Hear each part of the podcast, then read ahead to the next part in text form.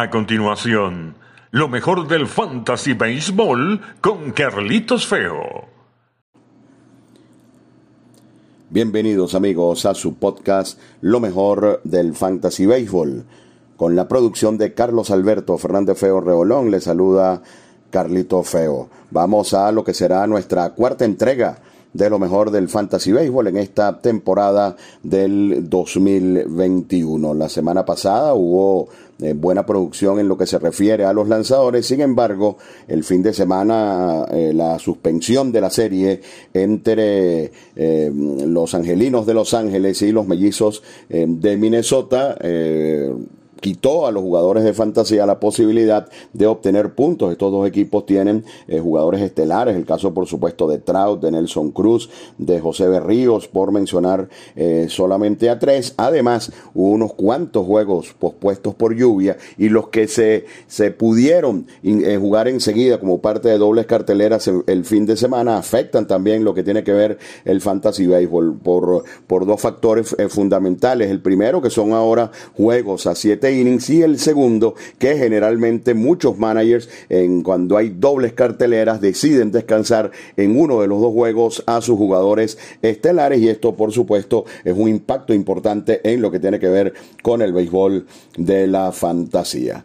Em, vamos a comenzar entonces con nuestro recorrido para lo que será esta semana. Los bateadores más calientes de la semana anterior, el fenómeno de Venezuela, Ronald Acuña, 50 puntos fantasy de lejos, el mejor bateador, dio tres honrones, empujó 8, anotó 13. Hay una situación difícil con una posible lesión de Ronald Acuña que comentaremos más adelante en el podcast. Mitch Haniger, ubicado de primero en el orden de los marineros de Seattle, ha comenzado a producir las lesiones, lo habían molestado en años anteriores, 37 puntos eh, fantasy para Mitch Haniger, un pelotero que ya está cercano al 90% de ocupación.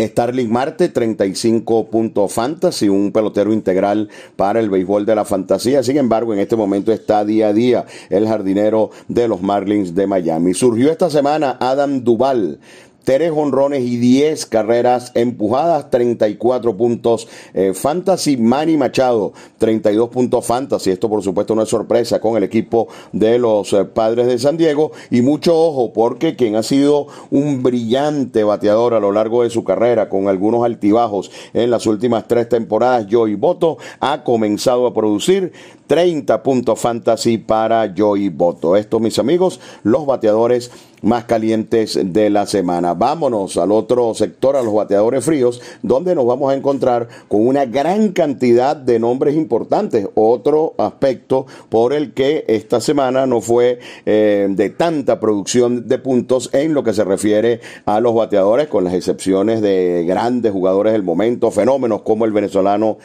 eh, Ronald Acuña. Menciona el catcher de Boston, Cristian Vázquez, quien en la semana se fue de 13-0, porque estamos hablando de un catcher con una ocupación de un 92%. Es decir, que Cristian Vázquez se ha convertido en uno de los receptores importantes para el béisbol de la fantasía. También de Boston, equipo que esta semana no batió mucho, un pelotero del cual eh, se espera pueda dar eh, sobre todo unos cuantos honrones. Frank Mil Reyes se fue de 21-2 Hablamos de un pelotero con 86% de ocupación fantasy. Randy Arozarena, tal vez el principal cañonero de los Rays de Tampa Bay, solo tres imparables en 22 veces. JD Martínez, también de Boston, solo tres imparables en 19 eh, veces. Javier Báez, de 23-4, sigue sin levantar Javier Báez y lo poncharon un total de 12 veces. Gleyber Torres, el venezolano shortstop de los Yankees, solamente dos imparables en 15 veces. Y escuchen estos otros nombres que aparecen en la lista de los más fríos de la semana.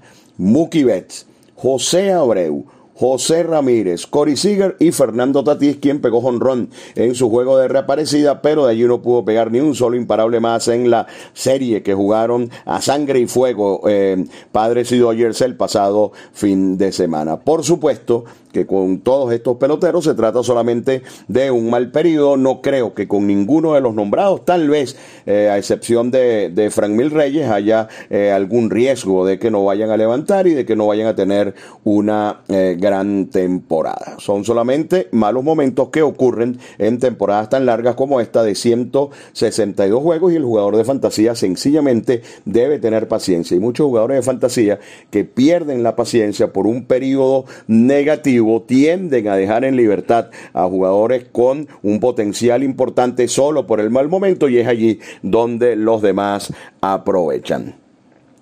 En cuanto a los lanzadores, sí hubo una producción tremenda. El fenómeno Shane Bieber, 73 puntos en una eh, semana de un par de salidas. Otro fenómeno, Tyler Glasnow, con todo y que, tu, y que estuvo algo descontrolado, tuvo algunos problemas de control el pasado día sábado, logró ganar dos veces, 64 juegos. Aaron Nola tiró un blanqueo de 57 puntos. De manera sorpresiva, Marcus Stroman 56 puntos en la semana. ¿Por qué? De manera sorpresiva. La semana pasada, su turno en la rotación, el, eh, hace dos días, domingo, eh, dos domingos atrás, eh, fue interrumpida luego de tan solo nueve lanzamientos. No se sabía cuándo iba a lanzar Marcus Stroman y resulta que terminó siendo un lanzador de dos aperturas, una doble tanda ante Filadelfia donde lanzó 6-0, incluso estuvo a punto de salir a buscar el blanqueo y ayer tiró un juegazo en Denver, algo que ustedes saben no es muy común. Así que Stroman en su mejor momento,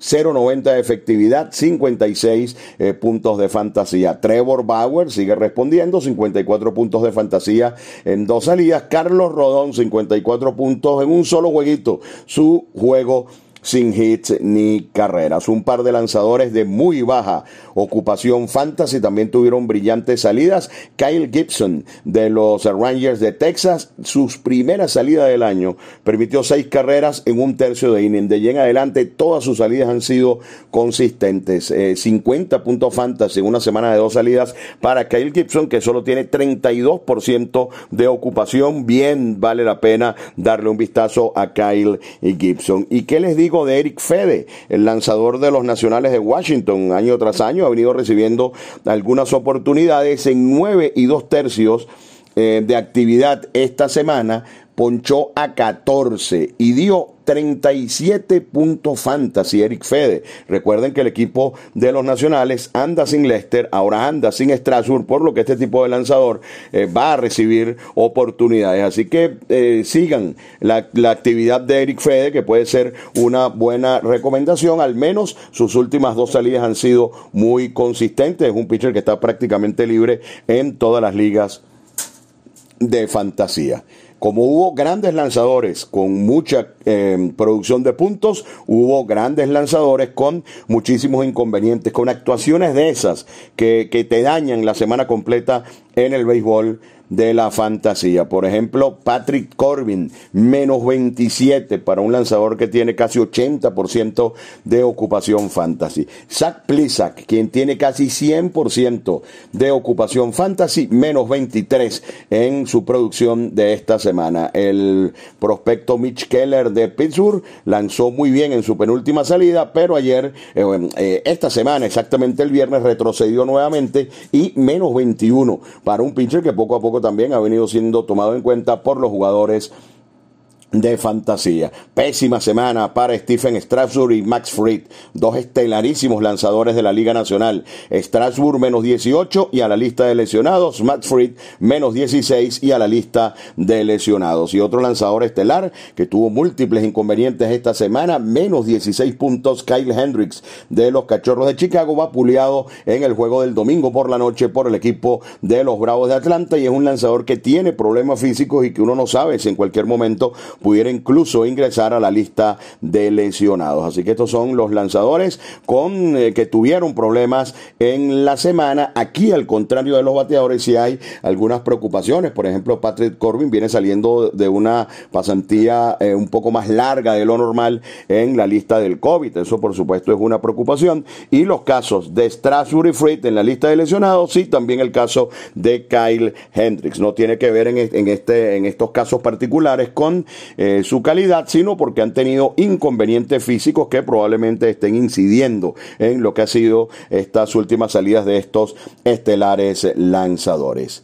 Vamos con los pitchers de dos aperturas esta semana. La semana pasada, Lucas Yolito tenía dos aperturas. La lluvia en Boston el fin de semana hizo eh, que su manager, la rusa, lo colocara para el primer juego de la semana ante Boston. Y más tarde va a lanzar ante los Rangers de Texas. Así que dos salidas para el estelarísimo Lucas Yolito. Brandon Woodruff, otro que está echando candela. Dos salidas. La primera ante los padres, la segunda ante los cachorros de Chicago. Dos que en este momento están teniendo problemas para batear. Yin Hyun Ryu tendrá dos salidas en la carretera, complicados para el número uno de Toronto, una ante Boston y otra ante el equipo de Tampa Bay. Jack Flaherty va a lanzar dos veces en la semana, el número uno de los Cardenales, una ante Washington y otra ante el equipo de los Rojos de Cincinnati. Luis Castillo, quien ha tenido un poquito de inconsistencia al inicio de la campaña, pero se trata sin dudas de un gran lanzador. Su primera salida será ante los d de Arizona y su segunda ante los Rojos de Cincinnati. Precisamente está pautado que el próximo domingo se enfrenten Jack Flaherty y Luis Castillo. El primer juego entre estos dos fue una desgracia en punto fantasy para ambos lanzadores, se los digo con experiencia porque eh, eh, tengo ambos lanzadores en, un, en mi principal equipo de fantasía y eso fue un negativo tremendo que además no fue solamente de uno sino de dos. Ellos se van a enfrentar nuevamente el próximo día domingo. Y Joe Musgrove, el hombre del no hit no run, va a trabajar dos veces también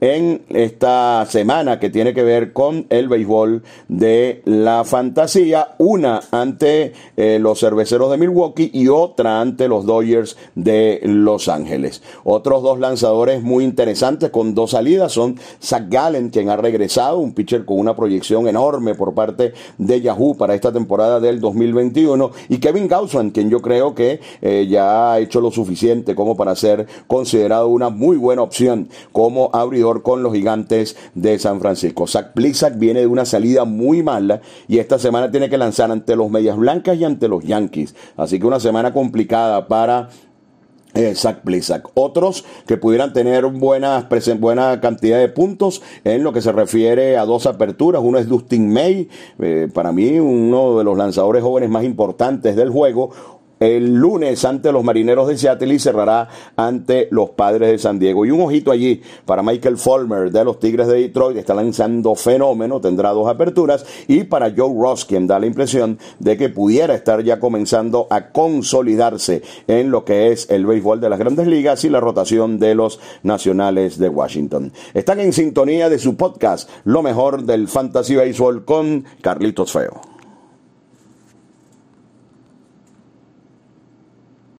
Estás escuchando lo mejor del Fantasy Baseball con Carlitos Feo.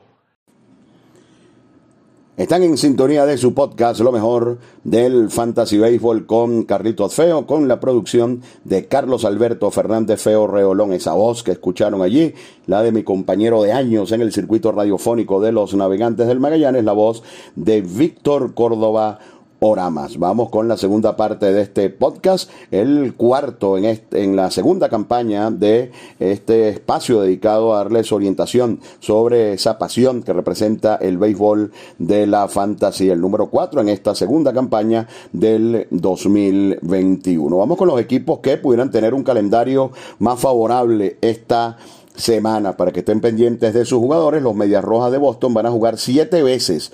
Una ante los Medias Blancas, un juego difícil ante Lucas Yolito, pero luego enfrentarán a los Azulejos de Toronto y a los Marineros de Seattle. Así que nombramos varios bateadores fríos en el equipo de Boston. Puede ser una semana para la recuperación. Los Phillies de Filadelfia van a jugar ante los Gigantes de San Francisco y luego irán a Denver para jugar ante los Rockies de Colorado. Por supuesto, Colorado que anda muy mal, que no podido producir, pero va a tener toda la semana en casa. Esto puede ser una, eh, una buena producción, un despertar para sus bateadores. Los Tigres de Detroit, hay algunos peloteros allí, como por ejemplo Jamer Candelario, que está bateando mucho y que todavía hay opción de tomarlo en la fantasía. Los Tigres van ante los Piratas y ante los Reales de Kansas City. Los Astros de Houston van a jugar dos veces en Denver ante los Rockies de Colorado y cuatro ante los Angelinos de Los Ángeles. El calendario, a mi juicio, más complicado de la semana lo tienen los padres de San Diego. Primero, eh, no pudieron batear mucho el pasado fin de semana, donde ganaron uno de tres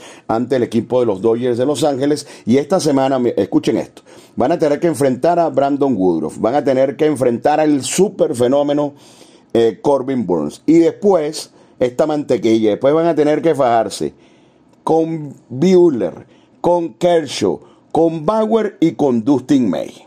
Así que allí lo tienen. Va a ser una semana durísima para los bateadores del equipo de los Padres de San Diego en la semana que comienza, que comienza hoy lunes. Bueno, hay también muchísimos bateadores de calidad. Ya mencionamos entre los más calientes a Manny Machado. Vamos a ver si despierta a Fernando Tatís, pero es una semana extremadamente complicada para los bateadores de los padres de San Diego. Vamos con alguna, algunas recomendaciones que pudieran mejorar sus equipos de fantasía.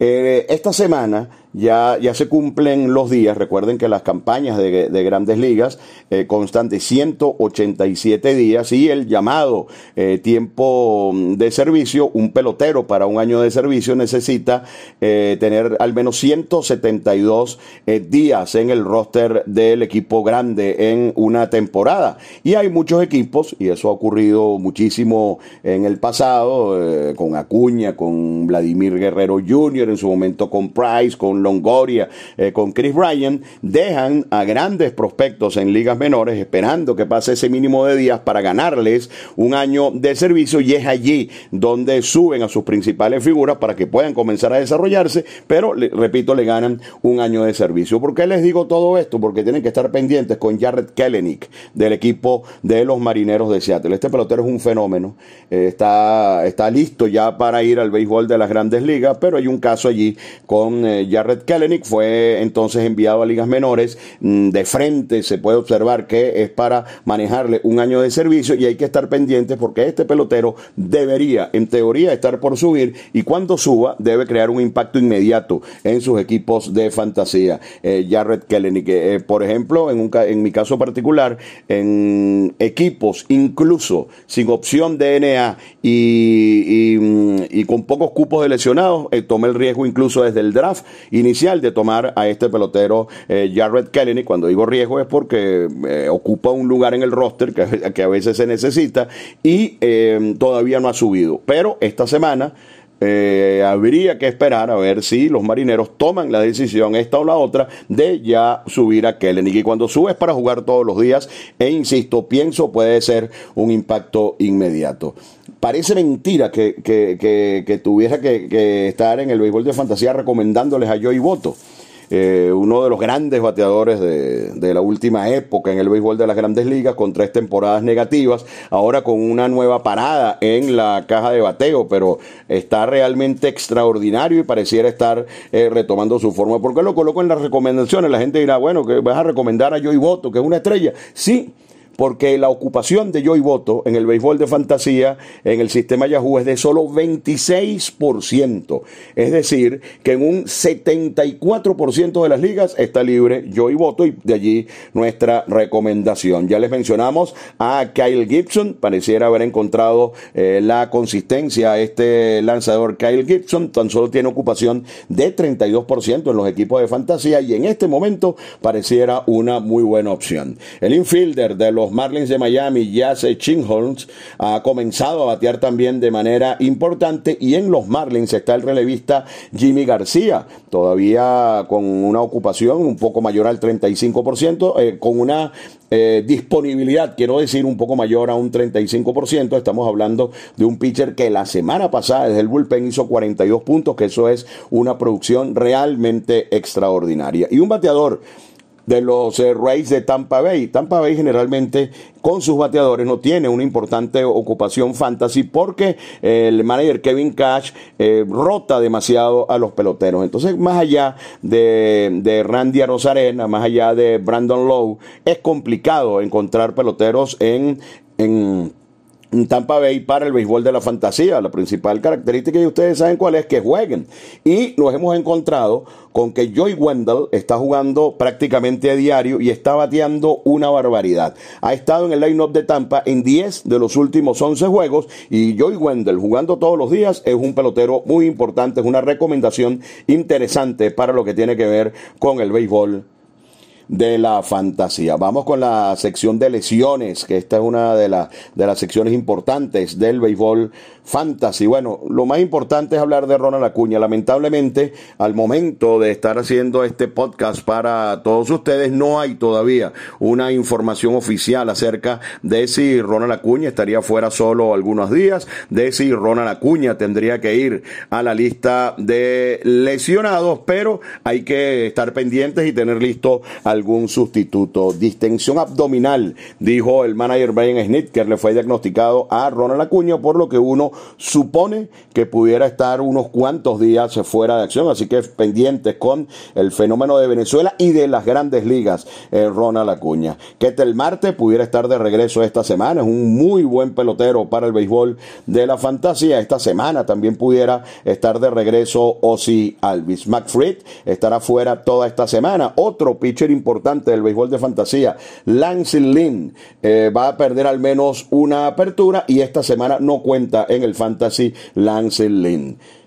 Mike Mustacas está día a día, es otro pelotero con una ocupación importante en el béisbol de la fantasía. Fueron autorizados a comenzar a entrenar José Altuve, Jordan Álvarez y Alex Bregman, que son tres jugadores prácticamente de ocupación 100% de Houston. Así que esta semana, en algún momento, ya deberían aparecer Altuve, Jordan Álvarez y Alex Bregman en el equipo de los Astros de Houston. Impacto inmediato en nuestros equipos de fantasía. Se acerca a Alberto Mondesi de los Reales de Kansas City, un pelotero integral de fantasy, sobre todo en el sistema rotisserie por su gran capacidad de robar bases. Es un pelotero mm, demasiado interesante, demasiado importante, con muchas lesiones, pero aparentemente lo están llevando con calma y muy pronto debería aparecer Adalberto Mondesi. Al menos la primera parte de la semana no estará en acción Anthony Rendón de los Angelinos de Los Ángeles, otra estrella del juego. En los Dodgers, lesiones importantes. Gavin Lux, el camarada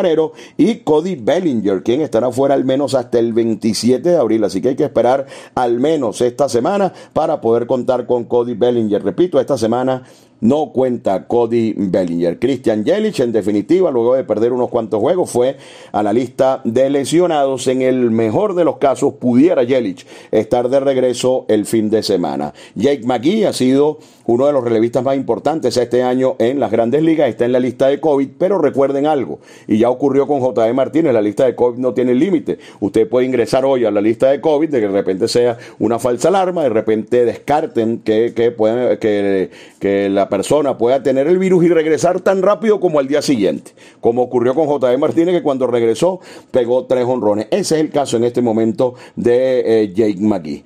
Eh, dos informaciones más en el aspecto de las lesiones muy importantes. Steven Strasburg estará mínimo hasta mayo fuera de acción. Una baja muy dura para el béisbol de la fantasía. Y George Springer, una baja durísima por supuesto, se espera que para este fin de semana al fin pueda aparecer con el equipo de los Azulejos de Toronto, un pelotero de 100% ocupación fantasy. Eh, Toronto va a estar en Boston y en Tampa. Y el manager Montoyo considera que Springer, antes de que finalice esta gira, va a aparecer ya en el line-up de los azulejos. Así que pendientes con las lesiones. Yo creo que todo lo que mencionamos son lesiones de impacto duro dentro de lo que tiene que ver con el béisbol de la fantasía. Los cinco más firmados esta semana en el sistema CBS. Jet Lowry, infielder de los Atléticos de Oakland, eh, ascendió en un 49% de los equipos por la gran producción constante que ha tenido con el equipo de los Atléticos. Joe Ross ha estado muy bien en sus dos primeras salidas, no le han hecho carreras y esta semana lanza dos veces. Son dos juegos complicados, pero Joe Ross es una muy buena opción. Wilson Ramos, con su gran producción jonronera de inicio de campaña, subió un 35% sus logros. Zach McKinstry subió un 35% sus logros, está jugando todos los días con los Dodgers y está demostrando consistencia. Y Huáscar Carinoa, que la semana pasada subió mucho, esta semana volvió a subir a pesar de que no tuvo una buena salida ante los cachorros de Chicago. Y los peloteros que han sido dejados en libertad en el sistema de Fantasy Baseball. Bueno, Tyler Naquin pasó del más firmado al más dejado en libertad. Sencillo. Sencillo. Regresó Jesse Winker y Tyler Naquin no tiene espacio para jugar a diario. Y si no juega, no tiene utilidad en el béisbol de la fantasía. Ayer lo pusieron y un jonrón no ha dejado de rendir, pero al no estar jugando es realmente complicado el caso de Tyler Naquin, ha sido dejado en libertad en un 22% de los equipos en el sistema CBS. Logan Webb de un gran sprint training, también ha sido dejado libre en una cantidad importante de equipos, al igual que Clint Frazier. Eh, no ha sido lo que esperábamos. Con Clint Frazier eh, creo que nos equivocamos. Eh, lo drafteé con una fe tremenda en varios equipos, pero la verdad es que con oportunidades para jugar no ha podido hacerlo y ya da la impresión de que el manager Aaron Boone ha comenzado incluso a perder la confianza en él. Zach Davis tiene dos salidas malas seguidas, ha comenzado a ser también dejado en libertad, al igual que Carlos Martínez, quien da la impresión de que no anda bien con el equipo de los Cardenales de San Luis. Así que estos son los cinco jugadores que fueron dejados en libertad en un mayor porcentaje esta semana. Para terminar, mi gran amigo, el licenciado Alexander Mendoza, y una de las personas que me aupó de manera importante para que lleváramos a cabo este podcast del, del béisbol de fantasía, eh, me pregunta por tres jugadores puntuales que no han podido batear y que tienen una ocupación muy importante en el béisbol de la fantasía. Son Jeff McNeil de los Mets de Nueva York, Joan Moncada de los Medias Blancas de Chicago y Josh Bell de los Nacionales de Washington. Josh Bell eh, yo creo que Josh Bell va a terminar teniendo una muy buena temporada. El sprint training de Josh Bell fue espectacular y como decíamos al inicio de estos, eh, de estos, de estos podcasts, es uno de los primeras bases más recomendados. Él, viene de ser productivo en Pittsburgh, donde eh, realmente no estaba muy acompañado. Ahora se da el lujo de batear detrás de Tri Turner y de Juan Soto. Pienso que el haber estado en la lista de COVID tanto tiempo afectó el gran momento que traía del sprint training Josh Bell. Tiene de, 22 nada más en la campaña. Yo sigo teniendo fe en, Josh Bell. Eh, Jeff McNeil también, eh, porque Jeff McNeil es un pelotero que hace mucho contacto y en cualquier momento pudiera comenzar a rendir. Y el caso de Joan Moncada, quien no ha producido muchísimo, pero cuando hablamos de Joan Moncada, también hablamos de un pelotero que está prácticamente todos los días en en juego con el equipo de los eh, Medias Blancas de Chicago, que es un pelotero con también un potencial eh, muy importante para, para aportar en varios rubros del béisbol de la fantasía. Estamos hablando de las carreras anotadas, estamos hablando de los cuadrangulares, estamos hablando incluso de las bases robadas. Apenas 18 puntos fantasy tiene eh, Joan Moncada, pero volvemos a lo mismo. Lo más importante, Joan Moncada sigue jugando y no solamente sigue jugando, sino que es alineado constantemente como tercero o cuarto cuarto bate del equipo de los Medias Blancas de Chicago. Yo tengo fe plena también en que Joan Moncada va a elevar de manera considerable sus logros en el béisbol de la fantasía. Muchas gracias Alexander siempre por el apoyo que eh, nos da en este programa Lo mejor del Fantasy Béisbol con Carlito Feo que ha llegado al final en lo que es su cuarta entrega en esta temporada del 2021. Como siempre les digo, esto, esto es simplemente una visión que, eh, propia de lo que es el béisbol de la fantasía, aportándole, aportándoles datos en algunos aspectos importantes del juego para que usted, como propietario de su equipo, tome sus propias decisiones. Yo siempre he considerado, es algo que no es palpable, pero lo siento así, que el feeling del jugador de fantasy béisbol es algo eh, muy importante, entonces les, les aportamos esta orientación para que usted tome las mejores decisiones, las que usted crea conveniente para cada uno de sus equipos de fantasía. Un verdadero placer haber estado una vez más con todos ustedes, con la producción de Carlos Alberto Fernández Feo Reolón. Se despide de ustedes un servidor Carlos Feo. Fue la cuarta entrega en esta segunda temporada de su podcast Lo mejor del Fantasy Baseball. Esto fue lo mejor del Fantasy Baseball con Carlitos Feo.